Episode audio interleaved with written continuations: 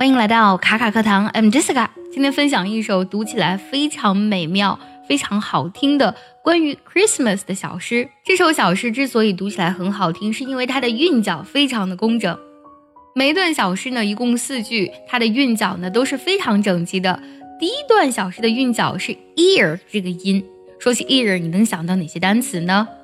第二段小诗的韵脚呢是 e 这个音，你能想起有哪些单词是以 e 结音的吗？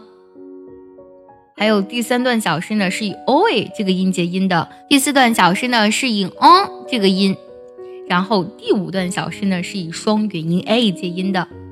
接下来呢，我们就来完整欣赏一下这首小诗：Christmas time, a Ronald Doe. Christmas time, Christmas time is finally here.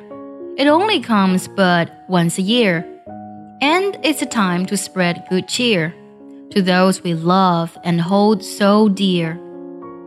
Christmas time is a time of glee, a time when peace and love run free, a time for those like you and me to sit beneath the Christmas tree. Christmas time is a time of joy, a time to sit back and enjoy the smile on each girl and boy as they play with a Christmas toy.